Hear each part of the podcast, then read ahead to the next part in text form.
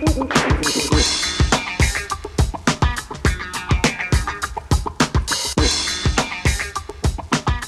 Aquí estamos, aquí estamos, aquí estamos, aquí estamos. Seguimos haciendo Sexy People. Mm, Recordad que todos los contenidos, eh, todos los contenidos de Sexy People, acomodé la silla con ruido, soy un estúpido. Todos los contenidos de Sexy People los puedes encontrar en Spotify, en Sexy People Podcast. Ahí está todo lo que hacemos en Sexy People, mm, salvo las secciones musicales. Las secciones musicales, como no podemos subir música a Spotify eh, por un tema de derechos, la puedes encontrar directamente en nuestra web, en congo.fm.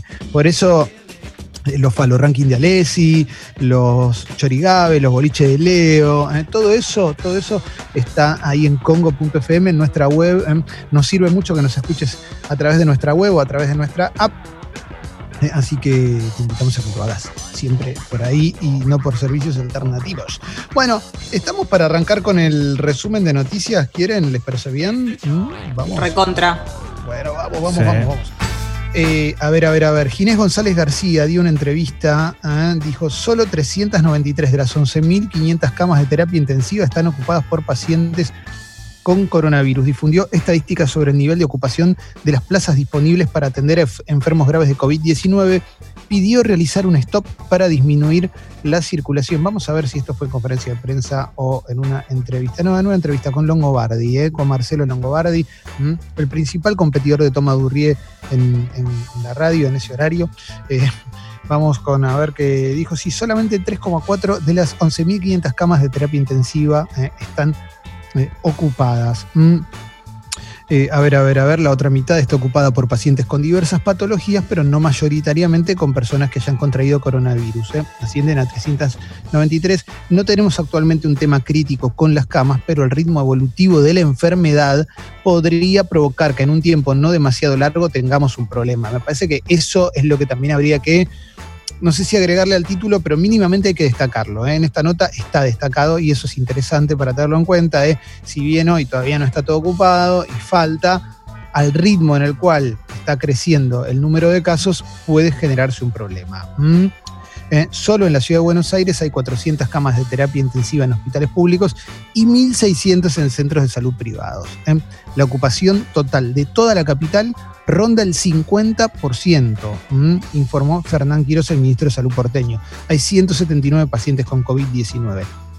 La provincia de Buenos Aires informó el 18 de junio que había 191 personas internadas en terapia intensiva sobre un total de 4.946 camas. ¿m?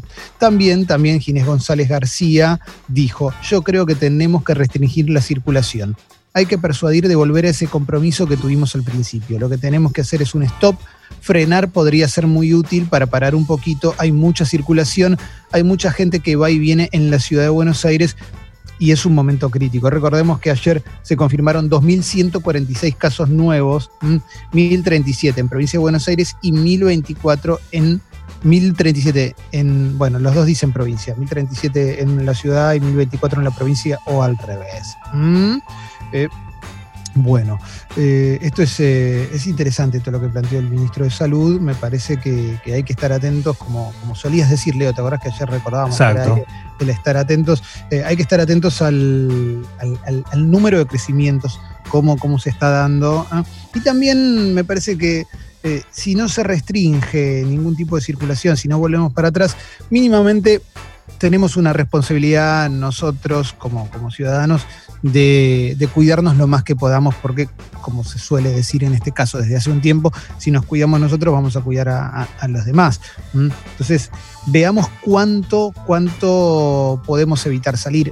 Yo, por ejemplo, ayer eh, la que hice fue, na- nada que ver, ¿no? Esto es un, un pequeño granito de arena. Yo, a mí me duele el cuerpo porque estoy mucho tiempo encerrado, me gustaría poder hacer alguna actividad y tengo una bici plegable, entonces lo que hice fue me encargué el soporte para ponerlo en la bici y hacer como si fuera una bici fija. Porque la verdad que comprar una bici fija es carísimo, cuesta como 70 lucas, y alquilarla en un gimnasio te, mando un besito, ¿no? También lo que, lo que están costando por semana. Entonces, eh, ese, es, ese es una, mi aporte para la actividad física sin salir, digamos, ¿no? Después cada uno tendrá su caso, hay gente que lo necesitará más y menos. Estoy corriéndome de la parte económica, que sé que es súper importante también, pero hablando simplemente, si querés, de la parte eh, física del ejercicio o de tomar aire o lo que sea, bueno, tratemos de restringirla lo más que podamos. Estamos en un momento muy, pero muy crítico. Jessy. Sí, también volver a la etapa esa en la que comprábamos de a más. ¿Se acuerdan cuando hacíamos la compra? Que después se empezó a expandir un poco y salíamos cuando necesitábamos dos o tres cosas. Hacíamos como una compra más frecuente, pero volver a esa etapa en la que nos abastecíamos y volvíamos a casa. Exactamente, exactamente. Em, esto, la, noticia que viene ahora es mitad, mitad noticia de información general y mitad de polideportivo, porque involucra a uno de los deportistas más importantes del mundo. Y lo habíamos adelantado hace un tiempo, pero Novak Djokovic tiene coronavirus tras organizar un torneo y una fiesta en Serbia. Quedó en el medio de la polémica luego de participar en un evento sin distanciamiento social y de un torneo de tenis en su país en el que varios participantes terminaron infectados de COVID-19. Mm, las fotos son increíbles con niños, todos, eh, todos celebrando, todos uno pegado al otro. Eh, Leo. Lo que pasa, acá hay, eh. sí, acá hay dos cosas. Primero, para entender lo, lo que ocurre, porque uno dice esto como un torneo, después fiesta en medio de la pandemia. Claro, el tema es que en Serbia todo está habilitado por el gobierno, no es que los tipos hicieron algo que estaba fuera de lo legal. Eh, el otro día se jugó el clásico Estrella Roja con el Partizan, Estrella Roja ganó, había 40.000 en la cancha y después festejo con 20.000 personas, o sea, todos de fiesta, todos juntos. La realidad es que esto eh, tiene que ver con, como decimos recién, una responsabilidad de cada uno. Eh, ¿Estaba habilitado? Sí. ¿Se podía hacer? Sí. Por eso se organizó un torneo a beneficio de tenis donde Djokovic fue la cabeza. Punto pero el resto no. O sea, si vos sabes que esto está pasando y está ocurriendo y sabés que está latente esta posibilidad, cabe en vos la responsabilidad precisamente. Entonces, Totalmente. no era el momento, no era el lugar, mm, hoy no es el momento. No quiere decir que esté mal la idea, al contrario, era una idea, me parece eh, que está bueno como un evento solidario. Llevó a las principales figuras de la zona, o sea, pero se contagiaron todos. Se contagió Borna Choric, que también es tenista. Eh, Dimitrov, que es el búlgaro, que también es tenista. Su entrenador. Ahora dicen que Víctor Troiki, que también es tenista, y su mujer embarazada. O sea, y, ahora Djokovic. O sea, y después hicieron una fiesta y todo está filmado y la fiesta es un descontrol. Entonces vos decís, ¿qué onda? ¿Estamos todos en el mismo mundo? Sí, estamos en el mismo mundo. No se puede hacer el mundo no puede funcionar como un aula de colegio en el cual vos vas a hacer lo que te diga un maestro, eh, haciendo la analogía entre el maestro y los, los gobernantes. Vos acaso sos adulto y tenés una responsabilidad. Por más que estés habilitado para algunas cuestiones y estás en medio de una pandemia, algunas cosas las podés, aunque sea, posponer. Esto es increíble. Eh, la verdad lo que pasó, está bien, están habilitados. Bueno, no, por eso marco, habilitados también. Por eso marco el a ver, el panorama que había eh, en Serbia, o que hay en Serbia, la realidad es esa. Hmm. Eh, no es que era el primer, el primer acontecimiento deportivo que se realizaba con público. Eh, hay algunos países en el mundo donde sucede, Serbia es uno de esos países. Pero la realidad es que en Serbia no está. a ver, seguía habiendo casos de coronavirus. Yo creo que lo que hizo es una irresponsabilidad total. Y te voy a decir algo que está pasando con la pandemia que sí está sucediendo y creo que la gente también lo está haciendo. Hay mucha gente que está siendo marcada, y ojo, porque yo sé que el anillo de todo pasa, es real, o sea, no mm. está mal esa frase, ocurre, pero ojo porque de la misma manera que vos estás en la cima podés caer. ¿eh? Yo creo que no tiene que ver con el nivel deportivo nada más, sino con lo que te rodea. Estas figuras son tan importantes que no es solamente qué tan bueno es como deportista. Este es uno de los mejores tenistas de la historia.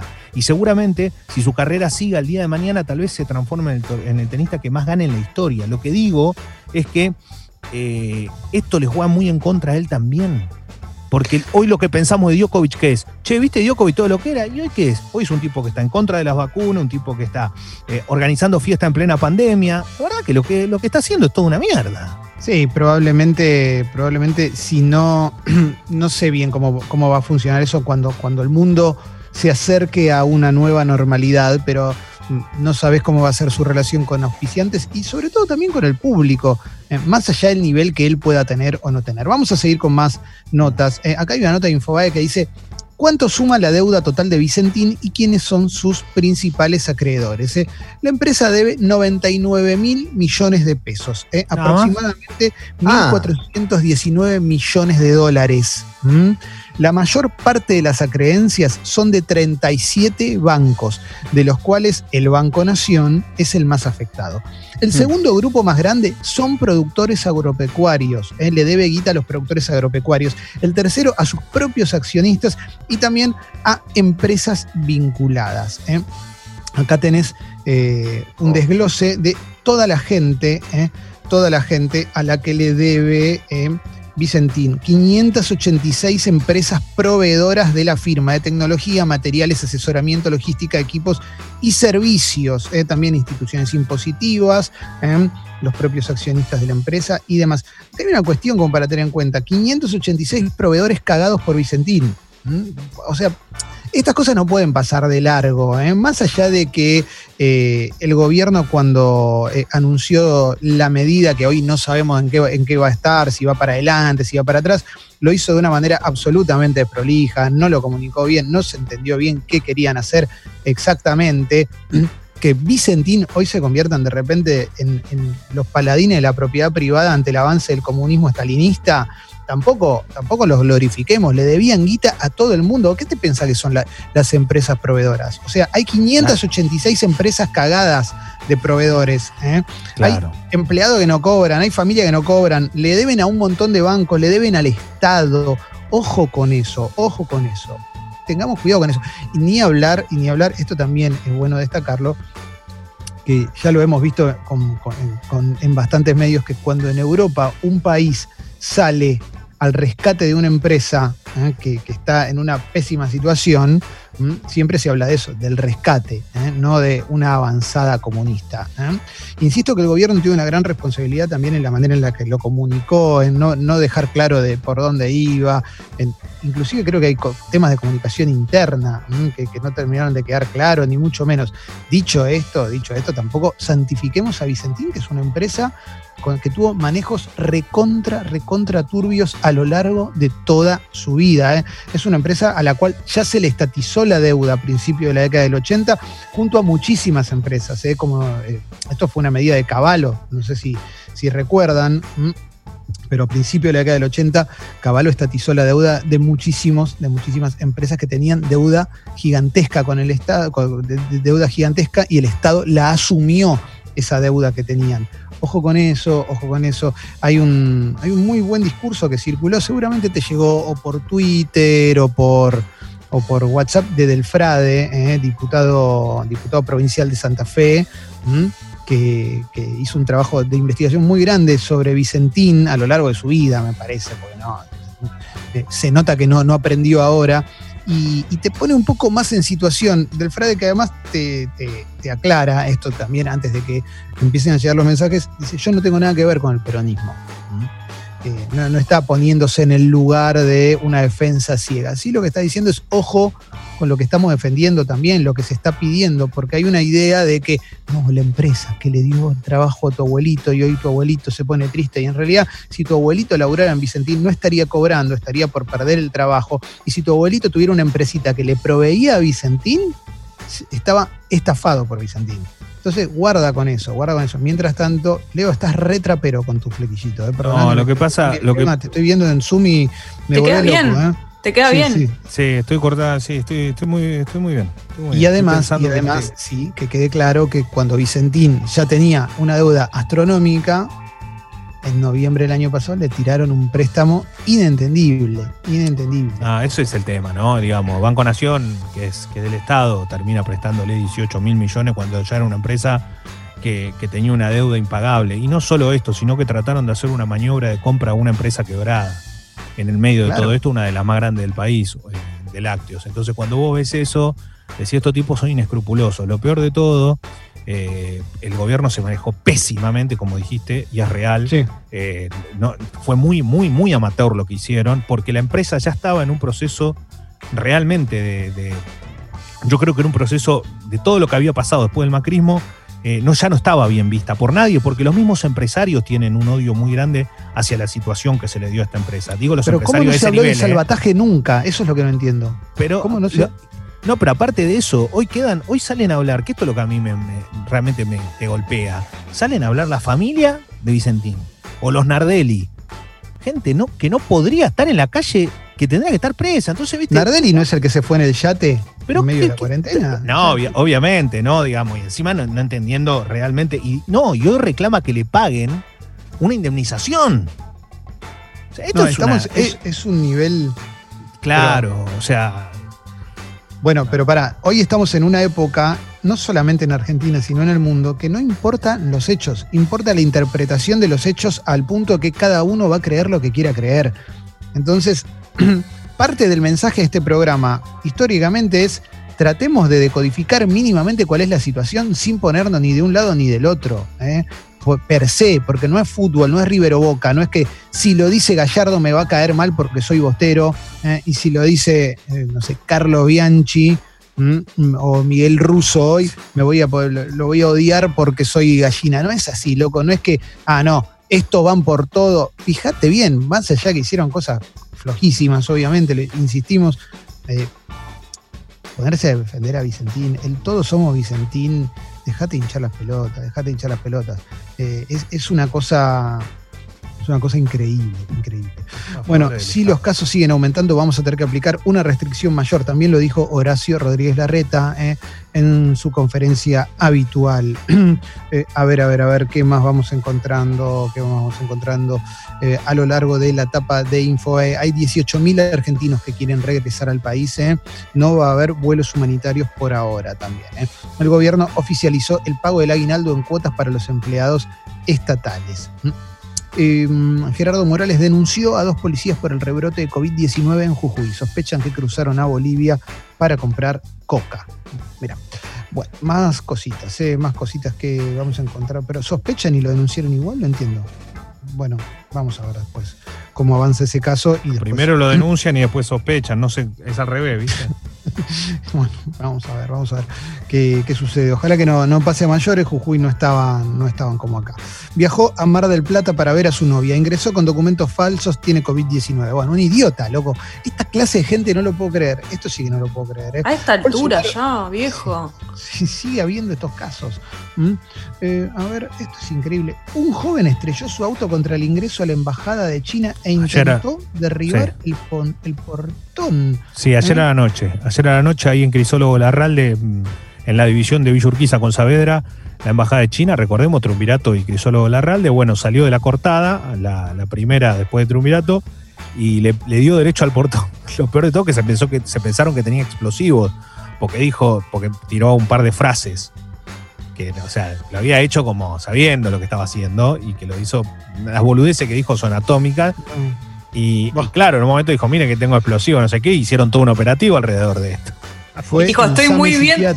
Estoy muy bien de la cabeza, dijo, no, justamente. Miren que estoy muy bien de la cabeza. Eh, no. Fue el SAME psiquiátrico. Me gusta el SAME, ameo. Pero para, hay algo que es tremendo, que es que llegó con una carta que decía, sé que la CIA es responsable por el COVID, necesito ayuda de la Embajada China. Esto es, en, un, en, una medida más doméstica, es otro Pizzagate, ¿eh? eh sí. Eso, es, increíble, perdón, ¿eh? pero ahí, te pasó, Ale, pero ojo con estas cosas, porque esto también es consecuencia, obviamente tiene problemas esta persona, ¿no? Eso está claro. Claro. Pero ojo con las versiones que empezamos a difundir porque llegan a personajes así y esto puede terminar en una tragedia también. ¿eh? Este tipo podría haber matado a alguien. Ah, le ibas a decir algo, perdón. No, que eh, hay que saber diferenciar en muchos casos, como en este, lo que es simple. Eh, voy a ser un poco duro. Imbecilidad con gente que realmente sufre de. Sí, claro digamos, eh, este chico eh, estaba preso de una emoción violenta y seguramente tenga alguna patología o alguna condición. Y sí. Eh, pero bueno, es muy difícil también, digo, el encierro y la salud mental son muy difíciles de, sí. Es un tema que no se está tampoco tratando mucho y bueno, en este caso me parece más una cuestión de salud mental que por ahí de un pibe que realmente, no sé, piensa que Soros y toda esa cosa que ya sabes. ¿Sabes qué recuerdo? Que hace un tiempo hicimos una entrevista acá a un psicólogo, me parece que se llama a un psiquiatra, Pablo Resnick, puede ser que se llame, no, no el nombre, que habló de pensar en excepciones para casos psiquiátricos y me acuerdo que le saltaron a la yugular, que yo me acuerdo que yo mismo le dije, pero Pablo, ¿te parece? ¿Qué sé yo? Y la verdad, y la verdad, esto está bueno pensarlo, que no estaba tan lejos de, la lógica, no estaba lejos de algo lógico, porque claramente, sí, pasó el tiempo y bueno, los que no estudiamos de esto nos damos cuenta que sí, que hay un montón de gente que necesita atención y que se hicieron excepciones con cosas quizás menos, menos necesarias, ¿no? Así que sí, es Andrés Riesnik era. ¿Eh? ¿Cómo? Andrés Riesnik. Andrés Riesnik. Acá me, me apunta Guido. Bien, persianas bajas, salones vacíos y poco delivery. Los restaurantes de la Avenida Corrientes buscan sobrevivir la cuarentena. ¿eh? Hay una nota sobre esto también. Había salido em, una nota que la Parolachia de Puerto Madero ¿eh? cerró sus puertas.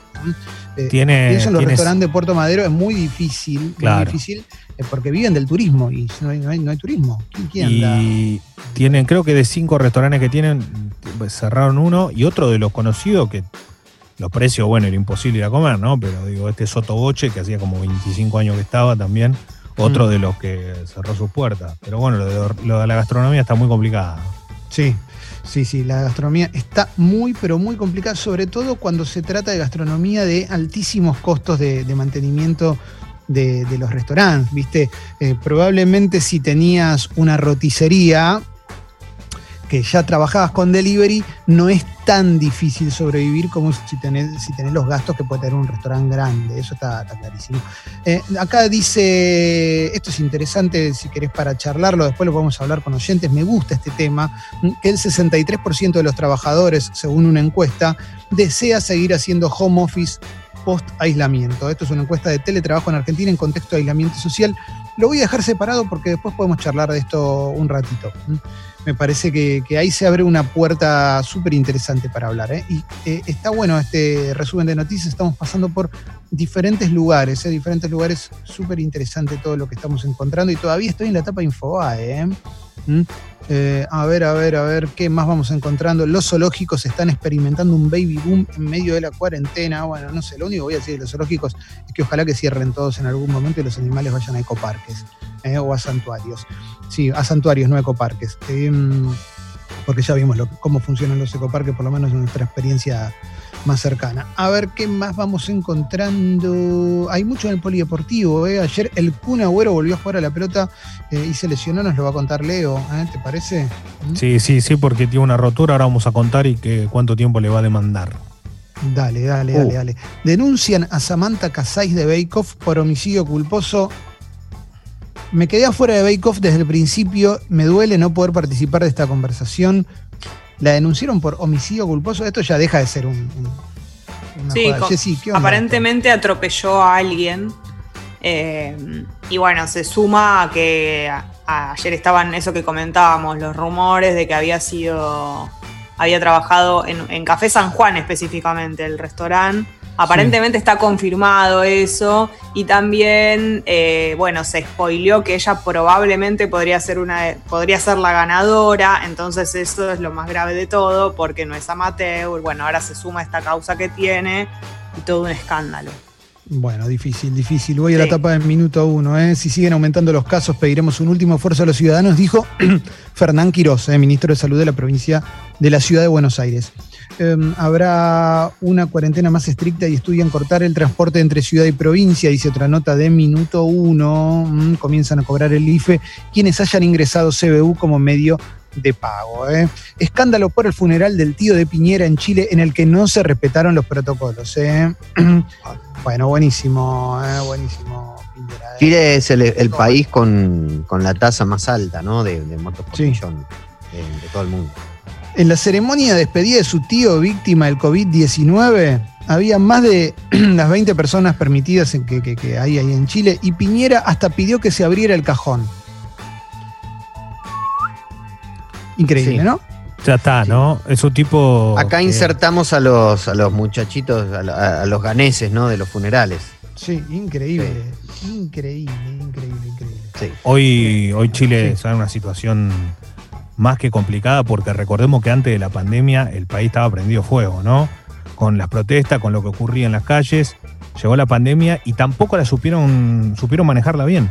O sea, hicieron todo al revés, es como una constancia y, hoy Piñera, no hay nadie en Chile para agarrar el mando, pero Piñera no va a seguir, ¿eh? A la primera de cambio afuera. Sí, sí, sí, sí, sí. Eh, a ver, hay más cositas, más cositas que que estoy. A ver, tengo, tengo más cositas por acá. sigo, sigo todavía en la etapa de minuto uno. ¿eh? Pese a la alerta sanitaria por el coronavirus, China abrió su feria anual de carne de perro. Esto es en Yulin, provincia de Guangxi. ¿eh? Tuvo menos asistencia. Los activistas en defensa de los animales esperan que sea la última vez que se realice. Esta vez también, obviamente.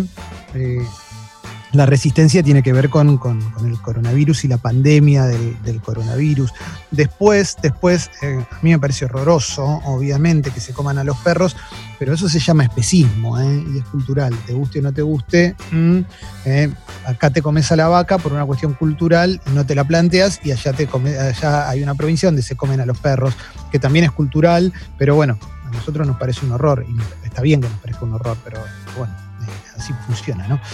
Eh, lamentablemente. Sigo, sigo con más cositas, sigo con más cositas. Los testeos a los guardas del Sarmiento dieron negativo, ¿eh? o sea que la línea opera con cronograma especial. Un ex agente de la AFI admitió que espió a Cristina Kirchner, Alan Ruiz, ¿eh? ex titular de operaciones especiales de la AFI, detenido el fin de semana. Dijo que el espionaje fue justificado legalmente. ¿eh?